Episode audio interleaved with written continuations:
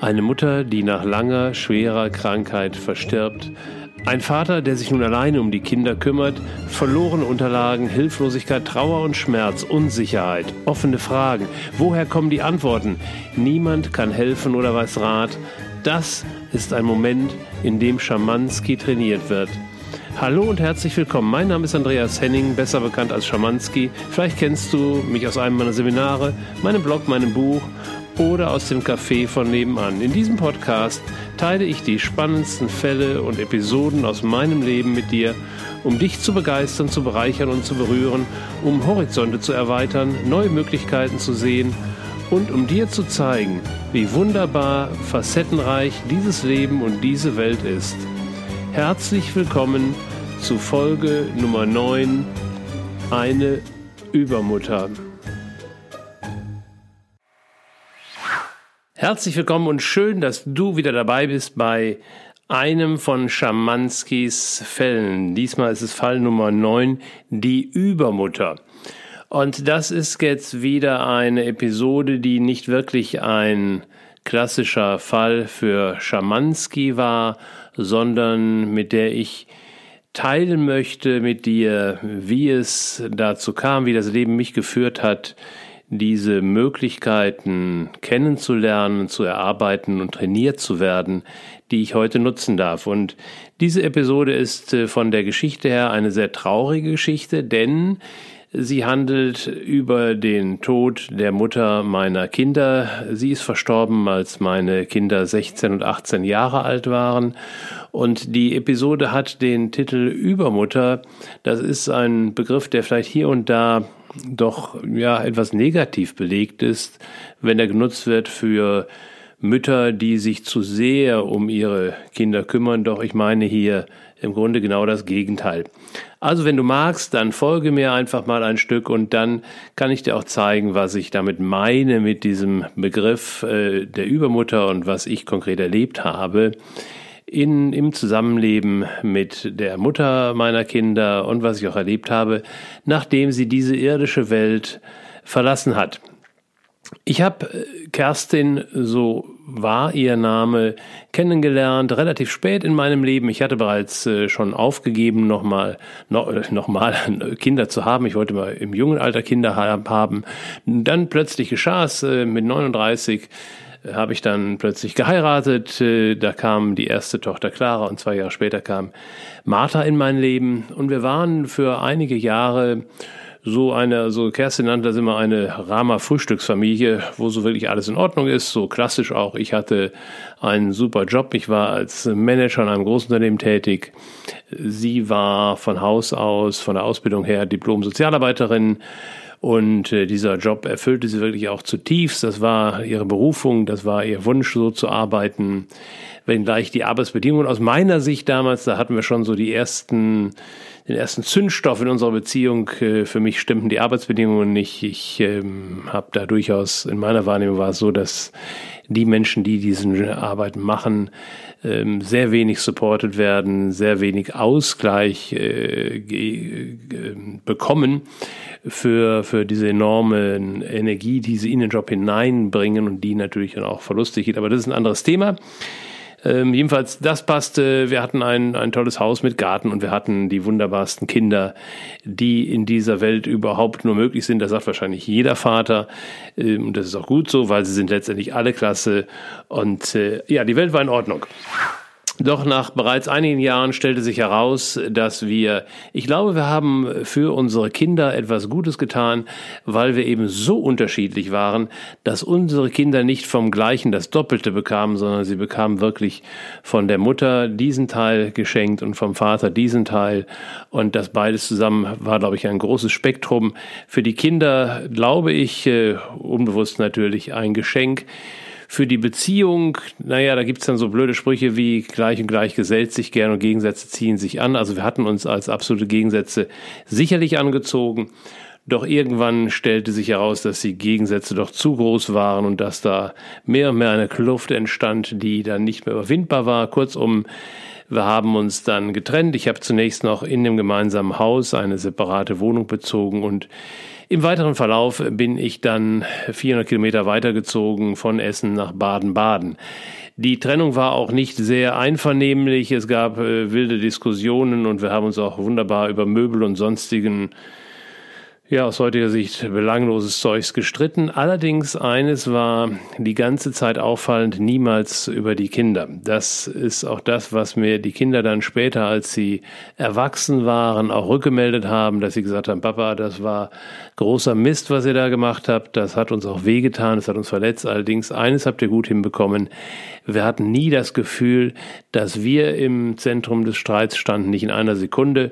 Und das war auch, ich habe mal in einem Forum äh, mitgearbeitet als Moderator und äh, da ging es manchmal auch um Scheidungsfälle und äh, wenn Kinder im Spiel waren, da hatte auch dann meine Tochter Clara mir gesagt, sagt den Leuten, eines ist wichtig, dass sie nie im Beisein der Kinder sich um Geld streiten oder irgendetwas anderes, weil Kinder beziehen das auf sich selbst. Geschweige denn, was ich manchmal auch beobachte, dass wirklich öffentlich um die Kinder gestritten wird, das ist einfach, das funktioniert nicht, weil Kinder lieben ihren Vater, Kinder lieben ihre Mutter, egal was mit denen ist. Und sie können auch gar nicht verstehen, dass die beiden, die sie ja in diese Welt gebracht haben, in einem Akt der Liebe, wie es hoffentlich war, dass die sich plötzlich nicht mehr lieben. Das geht in ein, ein Herz eines Kindes nicht hinein. Es kann akzeptieren, wenn es da Veränderungen gibt, aber es kann es nicht wirklich gefühlsmäßig auf einer tiefen Ebene vereinbaren. Also das haben wir offensichtlich intuitiv richtig gemacht ähm, oder wir haben das Beste draus gemacht.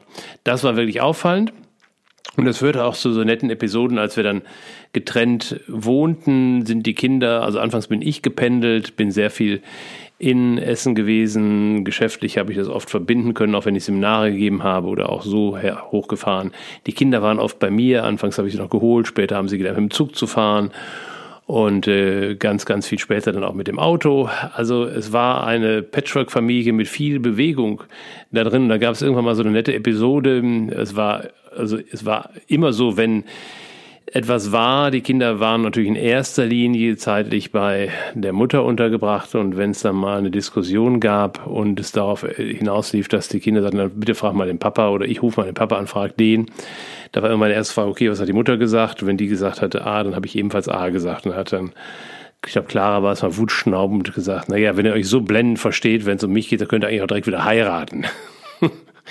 Also das lief, das war ein Punkt, der, der aus meiner Sicht bestmöglich lief. Vor dem Hintergrund, dass natürlich eine Trennung für Kinder nie angenehm ist, aber letztendlich glaube ich fest daran, hier gilt auch das Prinzip der Authentizität. Ich habe leider auch oft Beziehungen beobachten dürfen, wo eine solche innere Trennung dann hinter einer Kulisse versteckt wurde und Kinder spüren das und sie können es ja nicht festmachen. Also sie stellen dann sich selbst auch in Frage mit ihrer Wahrnehmung. Naja, als die Jahre vergingen und die Kinder wurden groß im wahrsten Sinne des Wortes und äh, dann war es so, dass Clara stand inzwischen kurz vor ihrem Abitur, Martha war 16 und äh, die Mutter war lange Jahre, viele Jahre krank, sie hat schwer gekämpft um ihre Gesundheit und äh, die ersten sogenannten Freunde fragten, klopften schon bei mir an, ob wir denn mal darüber nachgedacht hätten, wenn und das war, das war dann schon eine ziemliche Krise zu der Zeit, wenn ich immer wieder gesagt habe, hey Leute, seid ihr noch ganz dicht. Äh, sie lebt und sie lebt bis zur letzten Sekunde und über alles andere möchte ich nicht diskutieren. Letztlich hat sie aber dann diesen Kampf gegen den Krebs verloren. Und als der Tag dann gekommen war, bin ich, äh, ich war, äh, war in der Nähe schon, habe mich mit den Kindern getroffen und dann haben wir halt ähm, dann überlegt, wie kann es weitergehen, haben das innerhalb von zwei Tagen auch entschieden. Der Wunsch der Kinder war, in der gemeinsamen Wohnung in Essen zu bleiben. Und ich habe dann gesagt, okay, ich begleite das. Ich pendel dann halt anfangs jedes Wochenende und dann so, wie sie mich brauchen. Unterstützen sie auf allen Ebenen. Und äh, dann geschahen auch wirklich so Wunder, wie dass der Vermieter uns sehr, sehr entgegenkam in der Miete, sodass sie sogar die Wohnung halten konnten, in der sie bis zuletzt mit ihrer Mutter gelebt hatten. Und dann war eben mein Job auch zu schauen, wie komme ich an finanzielle Mittel. Da ging es dann um Waisenrente und Wohnbeihilfen und alles Mögliche zu organisieren. Das habe ich natürlich gerne gemacht. Der Hauptpunkt war allerdings, dass weil wir eben keine Vorarbeit leisten wollten, ich halt sofort an diesem ersten Tag dann am Schreibtisch der Mutter meiner Kinder saß und ich konnte sehr schnell sehen, sie hatte einiges sehr wohl sortiert. Da gab es ja Krankenakten, da gab es Rechnungen, die bezahlt werden mussten mit Zusatzversicherungen. Und vieles fand ich vor, doch ähm, einige wichtige Unterlagen, die wir jetzt auch für die nächsten Tage brauchten, die fand ich nicht vor. Ich wollte jetzt die Kinder auch nicht damit äh, belästigen, denn sie waren natürlich jetzt stark in ihrer Trauer. Bei mir ging es so einigermaßen, weil wir eben so lange Zeit getrennt lebten, war natürlich auch in mir ein, ein Abschiedsprozess, doch ich äh, konnte den ganz gut ausvibrieren. Aber die Frage war halt, wie komme ich jetzt an, an die entscheidenden Unterlagen? Teilweise wusste ich eigentlich gar nicht so richtig, was brauche ich jetzt. Ich habe also an diesem Schreibtisch gesessen und irgendwann habe ich dann wahrscheinlich so eine Art Stoßgebet losgesagt, so nach dem Motto, boah, wenn du jetzt noch hier wärst, dann könntest du mir ja eben noch zeigen, wo was ist. Und dann, das äh, kann ich heute noch exakt erinnern, dann war es, als ob jemand meinen Kopf in die Hand genommen hätte und drehte den sanft und bestimmt so um fast 45 Grad nach rechts. Äh, ich konnte mich auch gar nicht dagegen wehren, ich hatte kein Bedürfnis, mich dagegen zu wehren. Und mein Kopf ging nach rechts und ich schaute auf einen Aktenordner. Da waren mehrere Aktenordner, einen fixierte ich. Und in diesem Aktenordner war dann tatsächlich eine Klarsichthülle mit einem Schlüssel für ein Bankschließfach.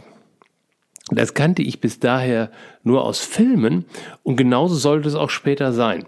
Na, jedenfalls war also dann deutlich, ähm, dass also da wohl was drin war. Und ich habe einfach unterstellt, in diesem Bankschließfach sind wahrscheinlich die Unterlagen, also Versicherungspolicen etc., die ich brauche. Das Ganze war an einem Wochenende. Wir sind also dann montags, äh, bin ich dann mit beiden Kindern, die wollten natürlich mit. Und dann sind wir wie in einem, einem Sherlock Holmes Film, sind wir also dann zu dieser Bankfiliale gefahren und äh, die Kinder hatten auch eine Vollmacht äh, oder eine, eine Clara hatte eine Vollmacht äh, da für, für dieses Bankschließfach. Und dann sind wir in dieses Bankschließfach rein und da war tatsächlich dann ein Ordner mit den wichtigsten Unterlagen. Stellt sich die Frage, warum man die in einer Bank deponiert. Sie hat halt alles sehr, sehr sorgfältig arrangiert. Doch dank dieser Kopfbewegung war es mir also gelungen, zu diesen Unterlagen zu kommen. Das äh, fand ich dann sehr bemerkenswert und das war auch so das erste Erlebnis, was ich persönlich in dieser Richtung hatte. Das sollte allerdings nicht das letzte Lehrstück sein. Es ging dann so weiter. Ich hatte an dem Wochenende äh, entschieden, die ersten drei, vier Tage dort in der Wohnung zu bleiben. Und es war an dem, ich glaube, es war sogar der gleiche Tag, an dem wir zur Bank gingen. Äh, jedenfalls wurde ich morgens wach und habe dann mein, mein iPhone gescheckt und dann hatte ich eine eine E-Mail, ich glaube von Amazon oder von von einem Werbeanbieter, der mir also mitteilte, dass an dem Tag eine Neuauflage von einer von einer äh, DV, CD von einer CD von Pink Floyd herausgekommen war.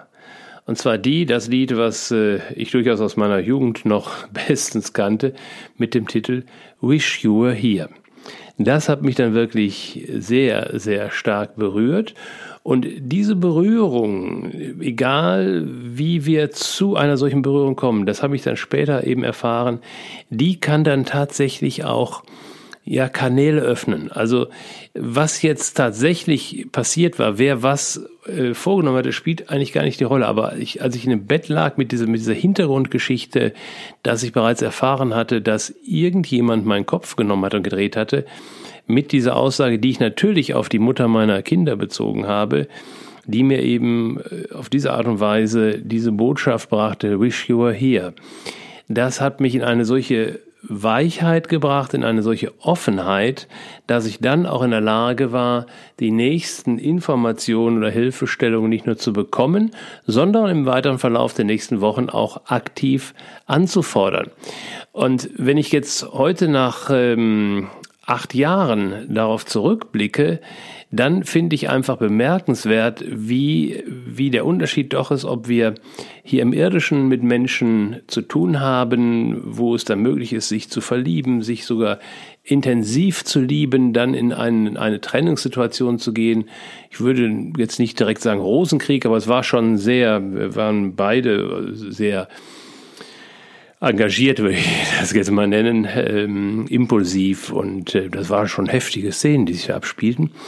Doch wenn dann jemand aus dieser irdischen Welt hinausgeht und nur noch dieser Bereich bleibt, dem wir ja naja, böse sein können wir vielleicht dem, was mal war hier in dieser irdischen Welt. Aber ich glaube, wer Kontakte zu diesem feinstofflichen Bereich hat, da gibt es das nicht, mit, mit jemandem zu hadern oder dem böse zu sein. Da öffnet sich, wenn, wenn der Kontakt zustande kommt, öffnet sich einfach ganz weit das Herz.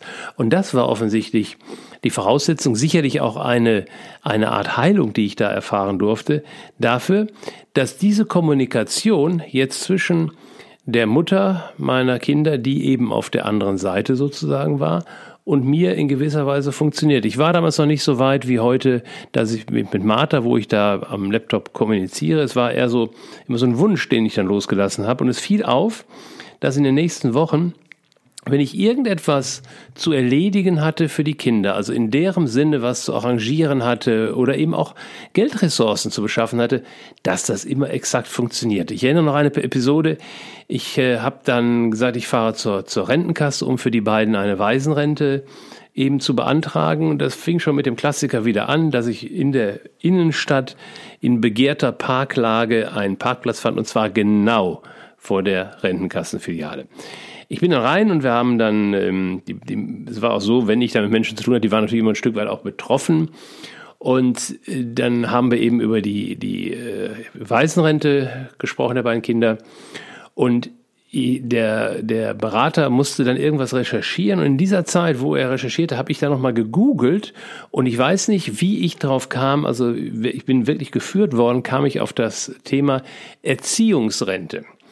Das ist ein Begriff, den ich vorher nie gehört hatte. Ich hatte auch mit der Thematik nicht so weit zu tun. Und Erziehungsrente ist eine, eine Rente, die in einer ganz kleinen Nische zum Tragen kommt. Nämlich dann, und so war es hier, wenn die Eltern eben geschieden sind und wenn dann einer von beiden Elternteilen verstirbt, dann und die, und die Kinder oder eines der Kinder noch, noch minderjährig ist, dann bekommt der verbleibende Elternteil eine sogenannte Erziehungsrente aus seiner eigenen Rentenversicherung. Das ist also eine ziemlich ausgetüftelte Konstellation, die ja auch in der Praxis wahrscheinlich extrem selten vorkommt.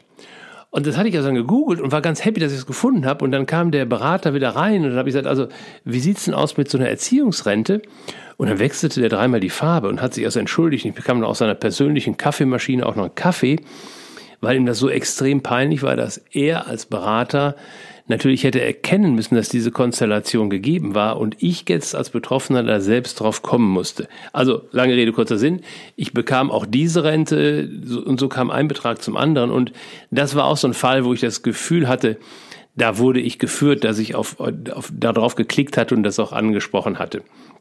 Und im Laufe der Zeit erkannte ich dann, dass es einfach eine gute Möglichkeit war. Und wenn es nur war, dass ich mich mal fragte, wenn die Kinder eine Frage hatten, oh, wie hätte jetzt die Mutter an der Stelle entschieden, hatte ich mir das Gefühl, ich bekam die Information, die Antwort darauf so direkt in mein, mein Gefäß, in meinen Kopf gesetzt. Und äh, eine zweite Geschichte erinnere ich noch, da bekam ich mal einen Anruf, das war glaube ich Monate später schon, da bekam ich einen Anruf von der älteren Tochter, weil die jüngere eben gerade ihr Monatsthema hatte und da wohl extrem Schmerzen hatte.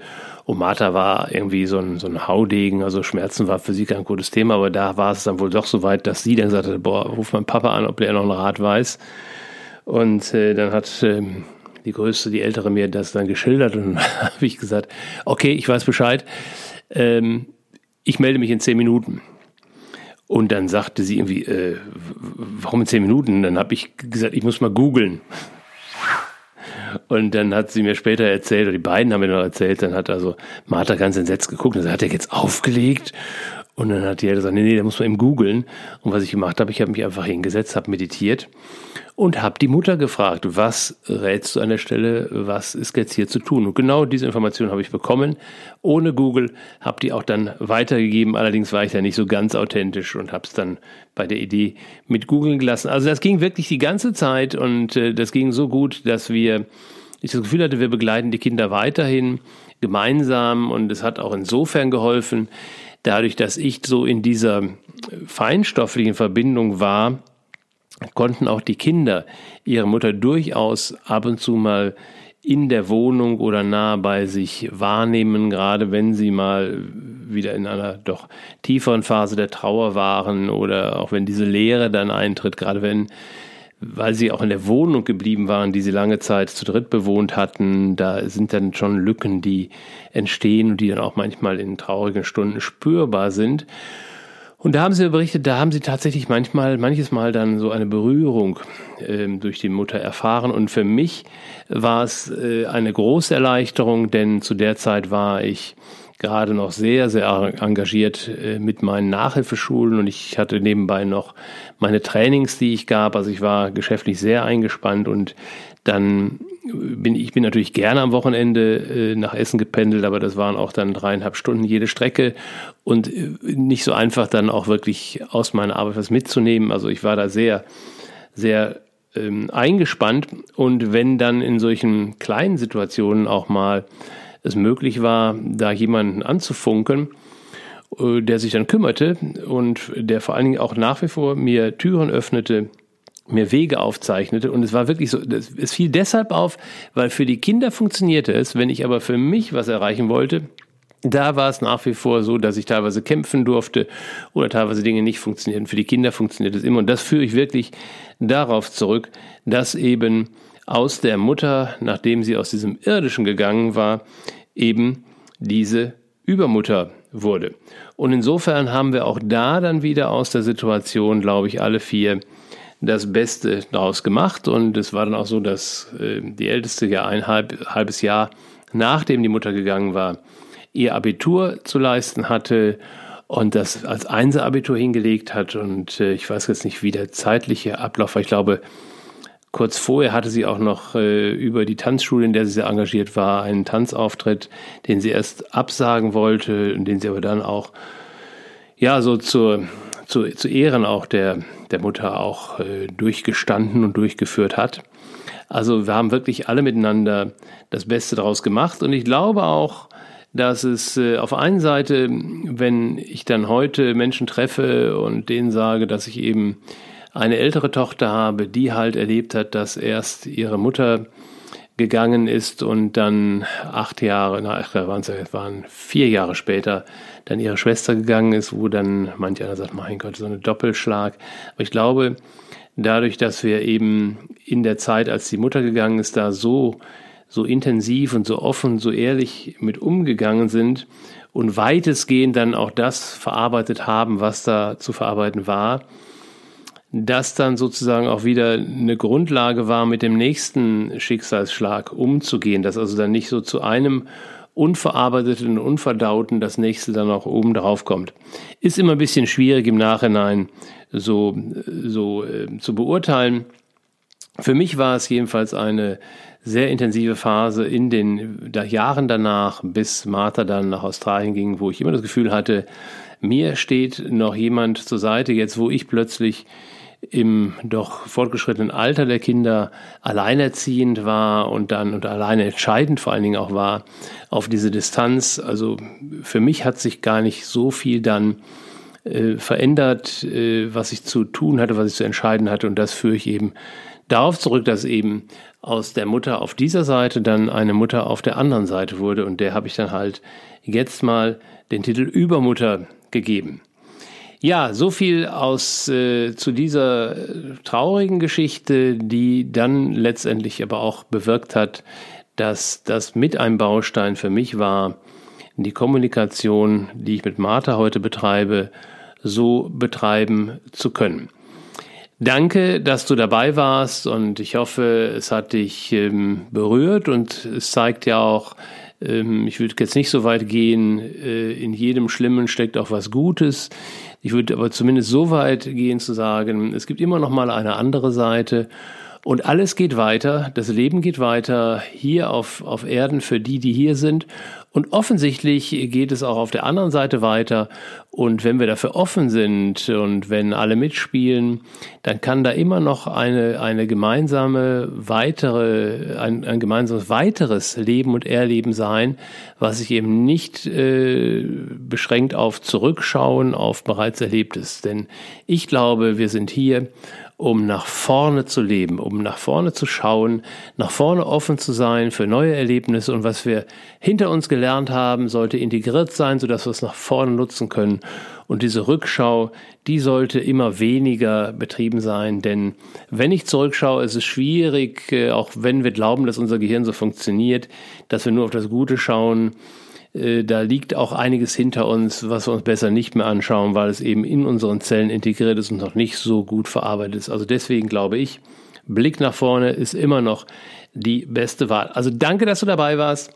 Und jetzt gibt es natürlich wie immer am Ende dieses Falles noch einen kleinen Einblick in Schamanskis härtesten Fall. Bleib also dabei, es geht sofort weiter. Ja, danke, dass du auch heute wieder dabei warst in der Folge Nummer 9, die Übermutter. Und jetzt gibt's wieder einen kleinen Einblick in die Zeit, äh, als ich äh, auf der Suche war, Martha nach ihrem Unfall auf der sogenannten anderen Seite zu finden. Und diese Zeit, die ersten Wochen und Monate waren sehr geprägt, dass da meine zweite Tochter zu mir gezogen war und wir gemeinsam durch die Trauerphasen durchgegangen sind und bei mir sich doch mehr und mehr herausstellte, dass da noch etwas kommt, dass ich in diese Kommunikation mit Martha gehen werde. Das war anfangs noch ein bisschen holprig und wurde dann mehr und mehr. Und gleichzeitig stellte, sich auch heraus, dass meine andere Tochter das nicht so wollte. Also sie glaubt auch genau wie ich an äh, ein, ein Leben nach dem Tod, an eine andere Seite. Sie respektiert und akzeptiert sehr, was ich da sehe und höre und auch schreibe. Doch sie hatte da so ihre eigene Weise entwickelt, damit umzugehen. Und so eine direkte Kommunikation, das sagt, war für sie relativ schnell klar, wollte sie für sich so nicht haben. Allerdings hatte sie schon den Wunsch, dass Martha ihr sozusagen Zeichen geben würde. Und es ist ja so, dass eben auf der anderen Seite gewisse Regeln, bestehen oder ich glaube, es sind keine Regeln, sondern es geht einfach nur so, dass eben von dort wir Unterstützung bekommen können, wenn wir die anfordern und zwar sehr explizit und ansonsten, wenn nicht gerade extremste Todesgefahr vorliegt, von da nichts kommt. Das klingt ja manchmal ein bisschen gemein, fühlt sich auch gemein an, ist aber einfach so. Und Clara, die tastete sich so etwas daran. Und ich weiß noch, als wir von, es war schon ein paar Tagen, als wir von Australien zurückkam. Ich glaube, das habe ich schon erzählt, dass wir dann im Flughafen waren. Und die Frage war, ob sie denn jetzt in das Zimmer so reinziehen könnte, was Martha hinterlassen hatte, oder ob sie da umbauen dürfte. Dann kam ja als Zeichen schon ein, ein roter Herzchenluftballon, der uns entgegenkam. Und das zweite Mal haben wir dann erlebt, als wir nach sechs Wochen zusammen nach Kauai geflogen sind. Ich hatte ja die Einladung von meinem Freund, der dort ein Seminar veranstaltete und wir hatten alle gemeinsam entschieden, dass ich mit meiner älteren Tochter dorthin fliegen würde. Und dann hatten wir beiden eben auch sehr viel Zeit, die wir miteinander verbrachten. Nachmittags und abends waren wir zusammen oder war ich alleine im Seminar und vormittags hatten wir Zeit für uns und abends hatten wir auch mal ein wenig Zeit. Und morgens war es dann so ab dem ersten Tag schon, dass wir einen langen Spaziergang am Strand entlang unternahmen und mal so ein bisschen die Gegend auch zu erkunden. Und direkt am, am ersten oder zweiten Tag verschlug es uns in so ein kleines Nebental, also wo ein Fluss ins Meer mündete, der aber eher noch so ein kleines Rinnensal war. Und dann haben wir diese Gegend erkundet. Das war so ein bisschen spannend auch. Und dann fanden wir da ein, ein, ähm, ein, ein Holzruderboot, was äh, da wohl schon längere Zeit lag und haben das dann auch erkundet und dann wollten wir auf der anderen Seite den Berg hinauf, weil wir dahinter einen Café vermuteten, um unseren Frühstückskaffee zu holen. Und irgendwie zog es aber einen von uns, ich weiß gar nicht mehr, wer es war, zur anderen Seite. Wir haben dann noch hin und her gerufen und waren uns nicht so ganz einig, haben uns aber dann für die andere Seite, die nicht so auf unserem Weg lag, entschieden, sind also die Böschung hochgeklettert und als wir oben drüber kamen, wussten wir, warum wir den Impuls hatten. Da standen wir nämlich vor einem Geschäft, das den Titel trug Marthas Boot. Also Martha, Marthas Boot, ähm, mit, mit einem kleinen Bezug auch auf das Boot, was wir unten an dem Fluss entdeckt hatten. Und dann sind wir da hoch, waren natürlich zu Tränen gerührt. dass äh, so oft kommt der Name ja nur nicht vor und dass auch so ein Geschäft auch noch so benannt war. Und es war dann so ein ganz süßer Laden. Die hatten eben auch, auch sehr viel Kindersachen. Und es war so, dass der, die, die Betreiber, die, die Juniorbetreiber des Bauernhofes, an dem wir dann auch äh, vorher schon, das war vor der Reise, dass wir dort die Celebration of Life veranstaltet hatten für die vielen Freunde von Martha. Und diese Betreiber hatten eben gerade ihr erstes Baby bekommen und dann konnten wir also tatsächlich aus diesem Laden auch Babysachen mit nach Deutschland nehmen und Martha hatte auch ein sehr intensives Verhältnis, Freundschaftsverhältnis zu den beiden und damit natürlich in, in, gewisser Weise auch zu dem neugeborenen Baby. Und das war dann so eine äh, Kombination, die schon, schon recht irre war an dem Tag. Und das sollte allerdings dann auch auf, noch auf Kauai noch zweimal passieren, dass dann Clara auch etwas deutlicher wurde in ihrer Ansage und sagte, ja, ich hätte gerne Zeichen. Und sie hatte sich dann darauf geeinigt, dass äh, das Zeichen Schmetterlinge sein sollten die dann als lebende Schmetterlinge verhäuft auftraten und die uns dann auch nochmal begegneten, als wir nach dem Rückflug in, am Flughafen ankamen oder Clara ist alleine zurückgeflogen. Das heißt, sie hat es mir dann erzählt, kam an und hat sich dann eine ihrer Lieblingszeitschriften gekauft und die hatten dann in dieser Ausgabe eben außen drauf, sie hat mir die dann gezeigt, deshalb kann ich das Bild gerade so gut erinnern, die hatten außen drauf eben dann in dieser Ausgabe eben einen riesengroßen bunten Schmetterling. Und äh, das war eben die Kommunikation, die da entstand. Und es zeigt nochmal, wenn wir offen sind, dann kann eine solche Kommunikation stattfinden und wir können uns aussuchen, wie wir die gerne hätten. Der eine kann sagen, ich hätte gerne Zeichen, deutliche Zeichen. Das gilt sowohl für die Kommunikation mit unserem Unterbewussten als auch für diese Form von Kommunikation mit ähm, Verwandten, mit Freunden, mit Bekannten, die die irdische Präsenz verlassen haben und zu denen wir einen, ich glaube, einen guten Zugangskanal sollte, sollten wir haben. Oder andererseits, wer eben dann wie ich sagt, ich hätte gerne eine verbale Kommunikation, der kann sich dann sogar noch aussuchen, ob er die gerne schriftlich hätte oder als Stimmen, die er im Kopf hört oder als Stimmen, die durch ihn durchsprechen. Also da ist die andere Seite offensichtlich sehr variabel und sehr flexibel auf uns einzugehen, wenn wir klar sagen, was wir wollen. Und nochmal, das gilt also nicht nur für diese doch recht seltene Kommunikation, die ich da pflege, sondern es gilt in gleichem Maße auch für die eigene Kommunikation mit dem eigenen Unterbewussten. Und wenn ich dir dadurch jetzt so einen kleinen Stupser nochmal geben konnte, der dich ermutigt, in der Richtung ein bisschen weiter zu forschen, das lohnt sich, weil der Großteil, also viele sagen sieben Achtel unseres Wissens, unseres Könnens, liegt in unserem unterbewussten, unbewussten Teil. Also es lohnt sich wirklich, mit diesem Teil lernen zu kommunizieren. Ja, so viel zu Schamanskis härtestem Fall. Wenn dich das begeistert, wenn du ganz schnell mehr darüber erleben, erfahren möchtest, ich habe ein Buch darüber geschrieben, angekommen, gibt es bei Amazon als Paperback oder als E-Book, dann schlag zu, da erfährst du die ganze Geschichte dieser vier Jahre von Marthas Unfall bis Ende 2018, als es dann für mich hieß, Ende gut, alles gut. Danke, dass du heute dabei warst und in einer Woche geht es weiter mit Schamanskis nächsten Fall. Das wird dann Fall Nummer 10 sein. Danke, dass du dabei warst. Wenn du Anregungen für mich hast, wenn du Fragen hast, bitte kontaktiere mich. Ich freue mich darauf. Und ansonsten freue ich mich auch, wenn wir uns beim nächsten Mal wiederhören. Bis dann wünsche ich dir eine gute Zeit und danke, dass du dabei warst. Danke, danke, danke, danke.